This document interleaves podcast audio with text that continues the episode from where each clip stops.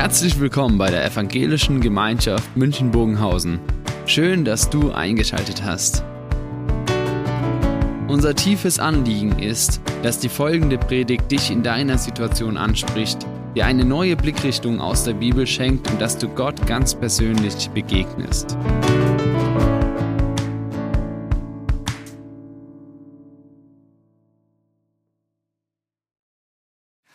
Ja, Grüß Gott, liebe Gemeinde.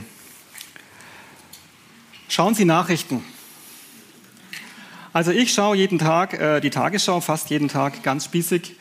Und äh, mein Eindruck vom, vom Tagesschau-Schauen ist, dass wir ein ganz undankbares Volk sind.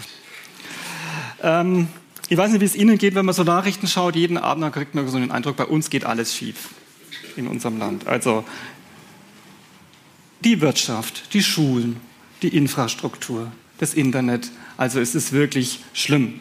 Und selbst dann, wenn es irgendwie eine neue Subvention gibt, wenn vielleicht äh, irgendwas erhöht wird, ja, man kann sich darauf verlassen, dass am gleichen Abend kommt der Interessensvertreter von irgendeiner Gruppe im Fernsehen und was sie nicht hören werden, ist vielen Dank für das viele Geld.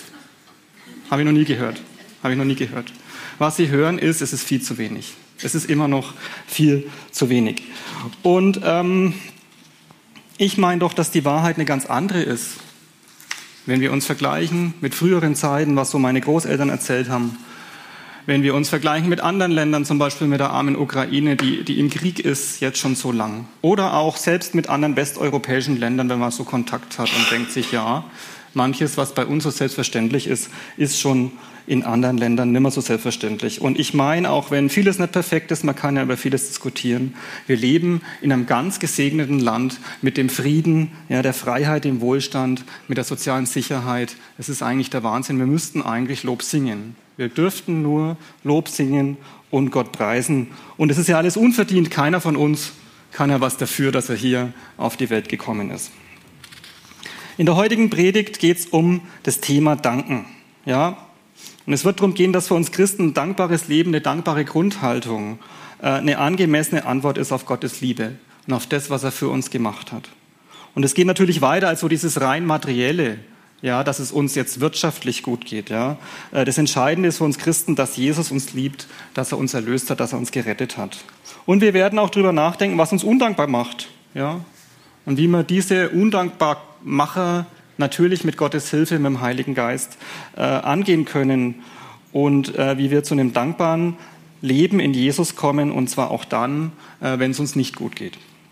Ich lese vor aus äh, Lukas 17, die Verse 11 bis 19. Auf seinem Weg durch Samar durch, nach Jerusalem zog Jesus auch durch das Grenzgebiet von Samarien und Galiläa. Er kam in ein Dorf. Dort begegneten ihm zehn Männer, die an Aussatz erkrankt waren. Sie blieben in einiger Entfernung stehen und riefen laut, Jesus Meister, hab Erbarmen mit uns. Jesus sah sie an und sagte zu ihnen, geht und zeigt euch den Priestern. Noch während sie unterwegs waren, wurden sie geheilt und rein. Einer von ihnen kehrte wieder zurück, als er merkte, dass er geheilt war. Er lobte Gott mit lauter Stimme warf sich vor Jesus zu Boden und dankte ihm. Und dieser Mann war ein Samariter. Da fragte Jesus ihn, sind nicht zehn Männer rein geworden? Wo sind denn die anderen neun? Ist sonst keiner zurückgekommen, um Gott die Ehre zu geben, nur dieser Fremde hier? Und Jesus sagte zu ihm, steh auf, du kannst gehen, dein Glaube hat dich gerettet. Wir beten. Herr, wir danken dir für dein Wort. Und wir bitten dich, dass ich es richtig auslegen kann. Und wir bitten dich, dass du jeden von uns ansprichst und dass du uns dabei hilfst, zu einem dankbaren Leben zu kommen. Amen.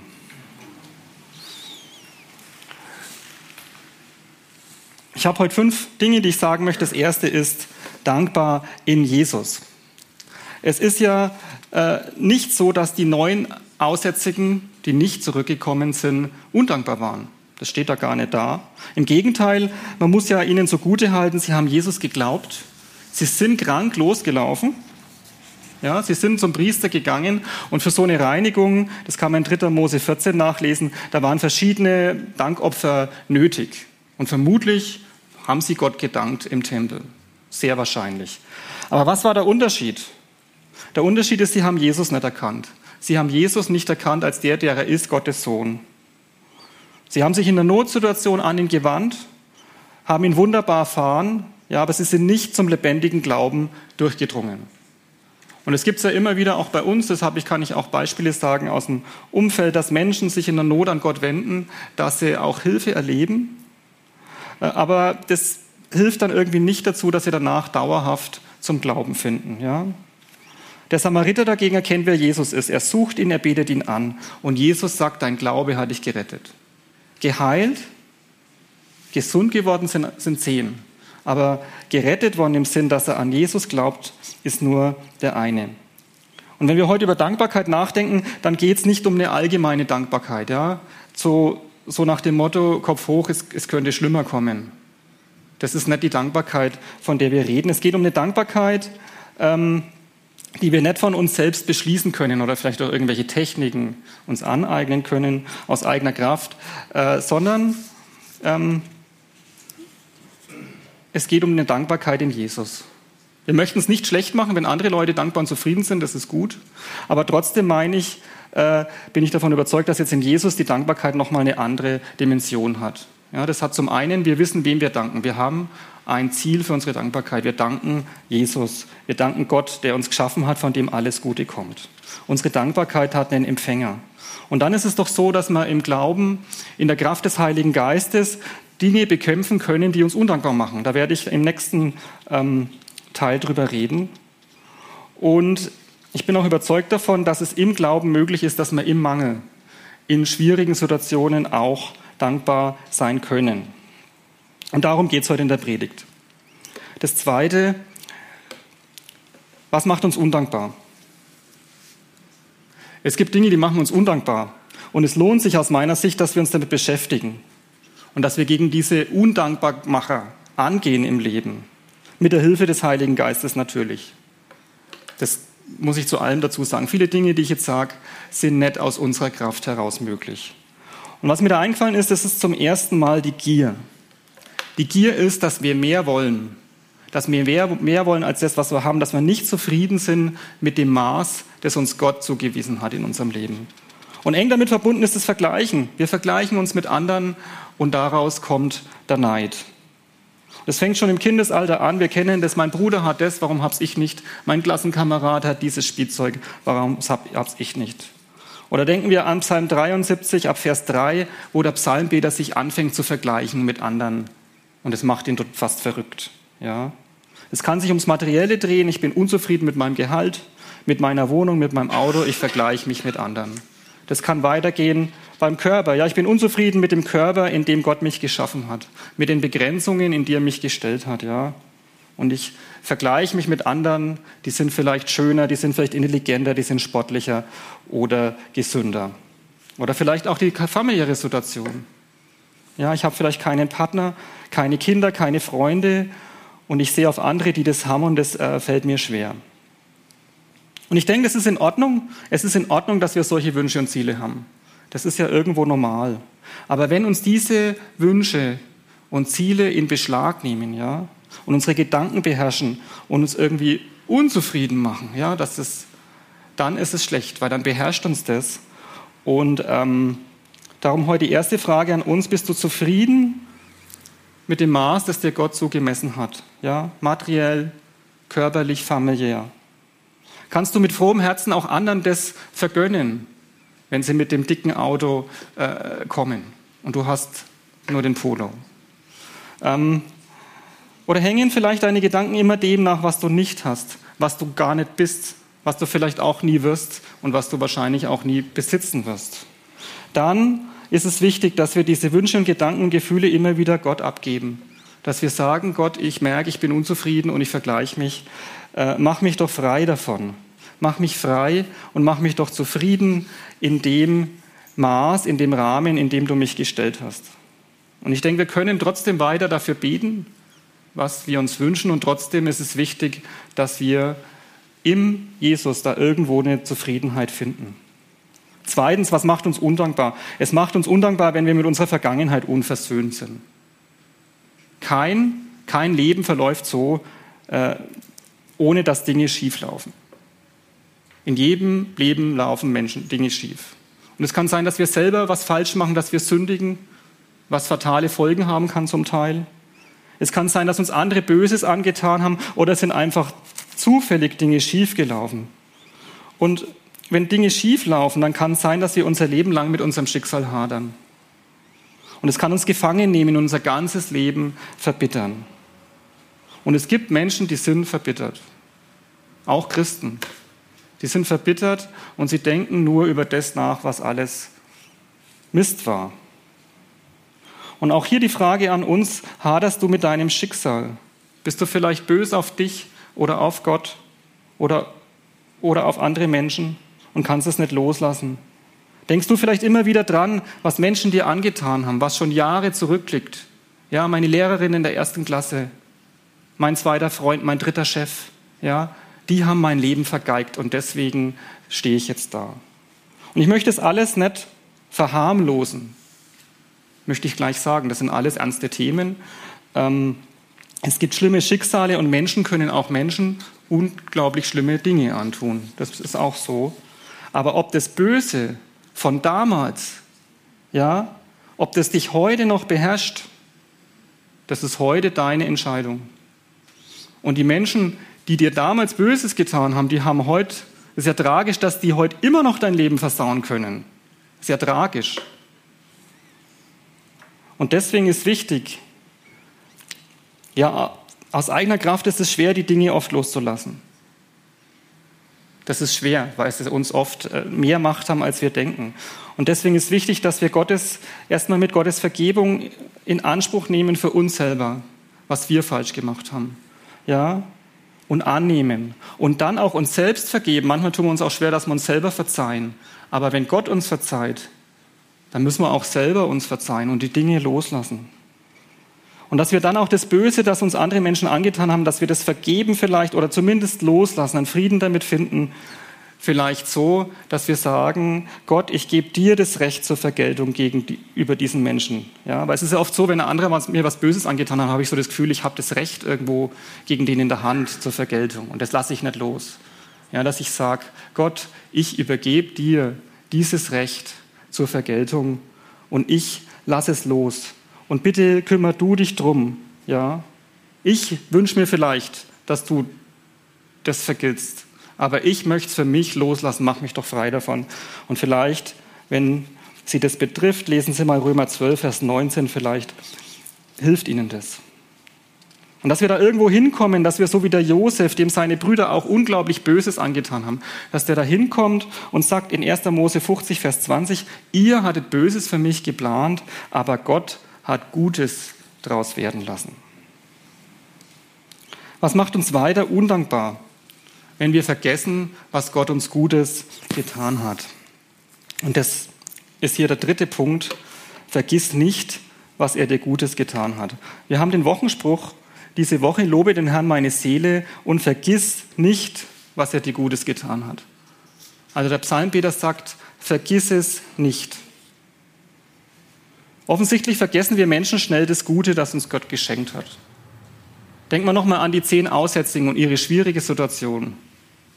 Da war zum ersten, sie hatten eine schlimme Krankheit ohne medizinische Versorgung. Sie haben den Verfall des eigenen Körpers erlebt, grauenhaft. Und dann waren sie ausgestoßen, ausgestoßen. Sie mussten ja plötzlich, plötzlich sehen sie vielleicht hier den Aussatz, das ist wie ein Todesurteil. Sie mussten weg von ihrer Arbeit, von ihrer Familie, von allem, irgendwo hin in einer aussätzigen Ort, ja, weg vom Fenster über Nacht. Und schließlich hatten sie auch noch Gott gegen sich. Weil die Rabbiner damals haben gelehrt, dass der Aussatz, das ist eine besonders schlimme Strafe für besonders schlimme Sünden. Und aus dieser Hölle auf Erden, kann man nicht anders ausdrücken, heilt sie Jesus. Und sie können zurück in ihr eigenes Leben, sie können zurück zu ihrer Familie, sie können zurück in ihren Beruf. Und nur einer kehrt um und dankt Jesus dafür. Vergiss nicht, was er dir Gutes getan hat. Wie ist es bei uns? Wie ist es bei dir? Gibt es das auch bei uns, dass wir Gott um Dinge bitten und dann vielleicht sehr schnell, wenn er es tut, wieder zur Tagesordnung übergehen? Was können wir gegen das Vergessen tun? Ich denke, das Erste ist, dass wir es uns vornehmen, dass wir sagen, so wie der Psalm heute, Gott, ich möchte es dir nicht vergessen, was du mir Gutes getan hast. Ja, das können wir auch beten. Herr, hilf mir dabei, dass ich es nicht vergesse. Ja. Und dann verstehe ich den Psalm auch so, dass wir vielleicht aktiv drüber nachdenken. Wo und in welcher Situation habe ich denn in meinem Leben schon erlebt, wie Gott mir Gutes getan hat? Machen Sie vielleicht den Abend im Hauskreis drüber, wo jeder zehn Minuten erzählen darf, was Gott in seinem Leben Gutes getan hat. Oder nehmen Sie sich eine halbe Stunde Zeit und ein Blatt, DIN A4-Blatt vielleicht, oder vielleicht ein DIN A5-Blatt, wenn Sie denken, das reicht, was Gott für Sie Gutes getan hat in Ihrem Leben. Und dann habe ich bisher ja hauptsächlich über Situationen gesprochen, wo wir quasi was erbeten haben und Gott hat es uns geschenkt. Aber für uns Christen hat ja das, was Jesus uns Gutes getan hat, nochmal eine andere Qualität. Im Psalm steht's, ja, er hat uns unsere Sünden vergeben. Er hat uns vom Verderben erlöst. Er krönt uns mit Gnade und Barmherzigkeit. Er liebt uns, so wie wir sind, mit einer gewaltigen, bedingungslosen Liebe, die wir Menschen so gar nicht kennen. Und er ist unser, unser Herr, unser Vater, unser Freund geworden, bei dem wir geborgen sind. Und er schenkt uns das Heil. Das heißt, wir dürfen uns freuen auf die Ewigkeit bei ihm. Und das sind alles Geschenke, die natürlich über unser irdisches Leben hinaus zeigen, die, ähm, die, die über unser aktuelles Wohlbefinden weit hinausreichen. Und Jesus sagt ganz oft, um das geht es eigentlich. Es geht darum, dass du das Heil in mir hast. Und leider kommt es bei uns Christen vor, dass uns auch diese Dinge so selbstverständlich werden. Bei mir ist das auch manchmal so. Ja, vielleicht haben wir es auch schon unser Leben lang gehört, in der Gemeinde aufgewachsen. Jesus liebt dich, er vergibt dir, und das kennen wir vielleicht schon so. Und das ist vielleicht manchmal fast ein wenig fad und langweilig. Ich weiß nicht, ob es Ihnen auch schon mal manchmal so gegangen ist. Und auch hier gilt, vergiss nicht, was er dir Gutes getan hat. Vergiss nicht, was er dir Gutes getan hat. Machen wir uns das auch immer wieder aktiv bewusst, was das bedeutet. Ja, wie wunderbar, wie einmalig, wie unverdient dieses Leben in Jesus ist. Oder erinnern wir uns vielleicht an Zeiten, wo uns das auch wertvoller war ja, wenn es uns zu selbstverständlich wird. Ich denke zum Beispiel an, die, den Anfang meines Glaubens, wo, wo ich ganz begeistert war von der Liebe Gottes und von seiner bedingungslosen Vergebung. Oder ich denke an eine Zeit, wo ich allein war, mich einsam und ungeliebt gefühlt habe und ich habe gemerkt, wie Jesus mich durchgetragen hat und ich seine Liebe erleben durfte und, gemerkt, und eigentlich zu dem geworden bin, was ich bin. Oder ich erinnere mich an eine Zeit, wo ich am Ende war und wo ich durch seine Vergebung neu anfangen konnte ja, und wo ich erlebt habe, dass Gott auch mit mir Versager und Sünder weitermacht und eine Zukunft für mich hat. Vielleicht wäre es auch ein Thema im Hauskreis. Ja? Wie können wir dieses große Geschenk Gottes, Vergebung, Liebe, Heil, wie kann uns das immer wieder neu groß und wichtig werden? Dass wir auch ehrlich, ehrlich Gott immer wieder dafür danken können. Ich komme zum vierten, dankbares Leben im Mangel. Und das ist natürlich ein schwieriges Thema. Und ich sage gleich, dass ich das nicht leichtfertig sagen möchte, aber trotzdem ein paar Gedanken dazu weitergeben. Vielleicht haben Sie sich jetzt gedacht, ja gut, die, die Aussätzigen sind ja geheilt worden. Wenn Gott mich heilen würde, würde ich auch danken und loben. Ja, da würde ich nur noch auf der Straße tanzen, aber er hat mich nicht geheilt. Ich muss mit meiner Krankheit, ich muss mit meiner Behinderung leben habe Gott ganz oft schon gebetet, es tut sich nichts. Ich habe gebetet, dass vielleicht mein Partner nicht stirbt oder mein Kind nicht stirbt und es ist passiert. Ja, oder ich habe einen schlimmen Mangel, ich habe vielleicht keinen Partner, ich habe keine Kinder, ich habe keine Arbeit und es sind gravierende Mangelsituationen. Und Gott mutet auch uns Christen manchmal schwere, ja manchmal unerträgliche Lebenswege zu. Und das ist schlimm und das wollen wir nicht gleich kleinreden. Und wir Christen lehren nicht die Bedürfnislosigkeit. Also äh, Jesus sagt ja jetzt auch nicht in dem Bibeltext, ihr könnt ja sagen zu den Aussätzigen, euer Problem ist, dass ihr gesund sein wollt. Ja, das ist, wenn ihr zufrieden wärt, wäre ja alles gut. Das sagt er nicht. Das ist kein christlicher Gedanke. Nein, die Aussätzigen tun Jesus von Herzen leid. Er hat Mitleid, er heilt sie. Und ich bin überzeugt, dass dieser Wunsch nach Gesundheit, ja, der Wunsch nach einem Partner, der Wunsch nach Kindern, ja, der Wunsch nach einer materiellen Versorgung wird in der Bibel als völlig normal angesehen. Ja, das ist Das ist, ist normal und es sind ja auch gute Gaben Gottes. Und der Bibel hat auch das Klagen, das Bitten, dass Gott die Situation ändert, seinen Platz, vor allem in den Psalmen, aber auch Jesus sagt, wir sollen Gott bitten. Paulus sagt, wir sollen Gott bitten, die Dinge, die uns fehlen. Und gleichzeitig, gleichzeitig fordert uns die Bibel zur Dankbarkeit auf. Ich möchte den Psalm aus 1. Thessalonicher 5, Vers 18 ähm, vorlesen. Seid dankbar in allen Dingen, denn das ist der Wille Gottes in Jesus Christus für euch. Also es ist Gottes Wille, dass wir in jeder Lebenslage dankbar sind. Auch im Leid, auch im Mangel. Aber es ist Gottes Wille in Jesus Christus und ich denke, das ist das Entscheidende an dem Punkt. In Jesus Christus haben wir den Herrn, der uns liebt und der uns versteht. In Jesus haben wir den Herrn, der selbst gelitten hat und mit uns leidet. Ja, für uns ist das ein Widerspruch. Wir denken sich, ja, Gott, äh, Gott könnte alles ändern, wie kann der mit mir leiden? Aber es ist für Gott kein Widerspruch. Er leidet mit uns. In Jesus haben wir den Heiligen Geist, der uns tröstet. In Jesus haben wir jemanden, dem wir unser Leid klagen können und äh, sollen und wir sind nicht allein. Und wenn wir sagen, dankbar sein, auch im Mangel, im Leid, dann ist es nichts, was wir jetzt aus eigener Kraft uns irgendwie rauspressen können, sondern das ist was, was Jesus uns schenken muss. Das ist in gewisser Weise ein Wunder, wenn das passiert. Ja. Und wie kommen wir dahin? Wir kommen wir dahin, dass wenn Gott uns nicht heilt, wenn Gott uns nicht hilft, ja, wenn es vielleicht so ist wie beim Paulus, zu dem er ja gesagt hat, du brauchst nicht mehr als meine Gnade, denn meine Kraft kommt gerade in der Schwäche voll zur Geltung. Also Paulus hatte scheinbar auch eine Krankheit, mit der er leben musste. Ja, was ist dann? Ich denke, wichtig ist, dass wir uns nicht in der Bitterkeit, im Jammern einrichten, im Selbstmitleid, ja, sondern dass wir uns mit Jesus auf den Weg machen. Und das kann ein lebenslanger Weg sein dass wir nicht aufhören, unser Leid ihm zu klagen, dass wir aber auch nicht aufhören, sagen wir, ihn zu bitten, ja, dass er uns zumindest zufrieden macht oder dankbar, dass es zumindest uns in der schwierigen Situation besser geht.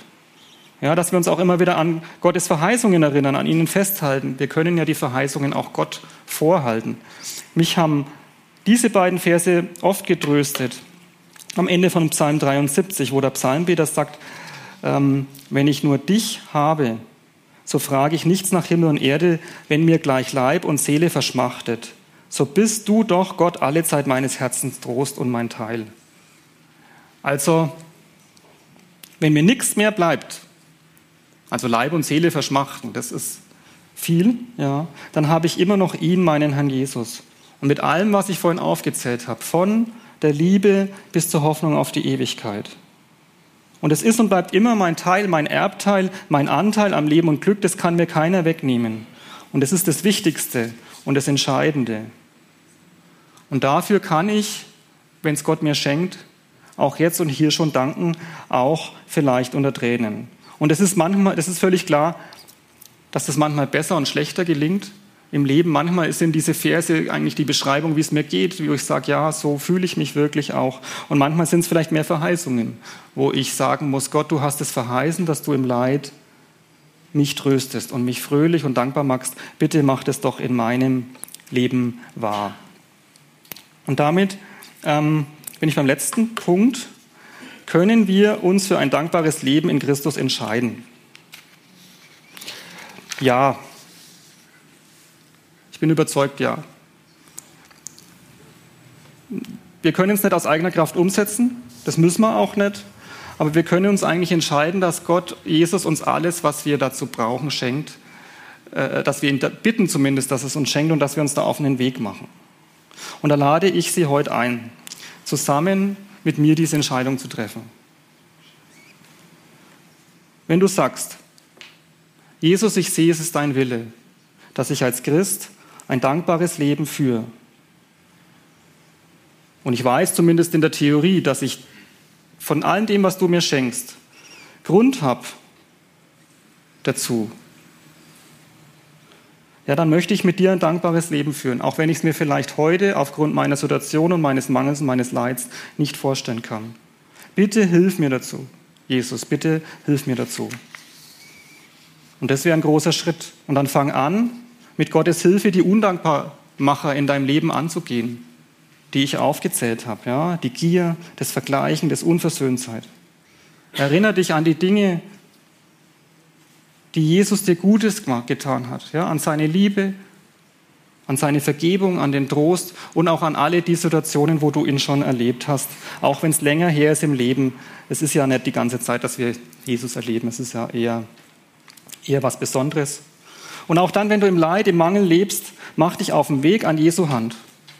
Ja, bleib vor allem nicht stehen, mach dich auf den Weg mit Jesus hin zu einem versöhnten Leben, zu einem dankbaren Leben. Und heute in drei Wochen ist Erntedankfest. Und ich lade dich ein, wenn du möchtest, dass du in drei Wochen zum Erntedankfest einen Gegenstand mitbringst, der deine Dankbarkeit symbolisiert. Das habe ich mit unserem Siegfried besprochen. Der ist ja im Urlaub gerade, aber er hat abgehoben. Vielleicht den Zettel, auf dem du alles aufgeschrieben hast, was Gott dir Gutes getan hat. Und wenn es zu persönlich ist, dann tu ihn in der Kuvert und wir werden dann vielleicht ein Kreuz aufstellen. Das wissen wir noch nicht so ganz genau, wo du den Zettel hinhiften kannst oder dein Kuvert. Wir machen es nicht auf, wenn es sehr persönlich ist. Ja. Oder einen Gegenstand, der deine Dankbarkeit symbolisiert. Ich persönlich werde ein Klettersteigset mitbringen. Und wir laden auch alle ein, die unseren Gottesdienst online verfolgen, dass sie dann auch live dabei sind. Also wir werden versuchen, äh, so haben wir das zumindest besprochen, dass auch die Online-Gemeinde eine Gelegenheit hat, ihre Dankbarkeit zum Ausdruck zu bringen. Also schauen Sie, dass Sie aufstehen und äh, um 10.20 Uhr mit dabei sind. Und ähm, sag mal, diesen Besch Beschluss, wenn Sie mitmachen wollen, äh, äh, da auch ja, praktisch irgendwie zum Ausdruck zu bringen.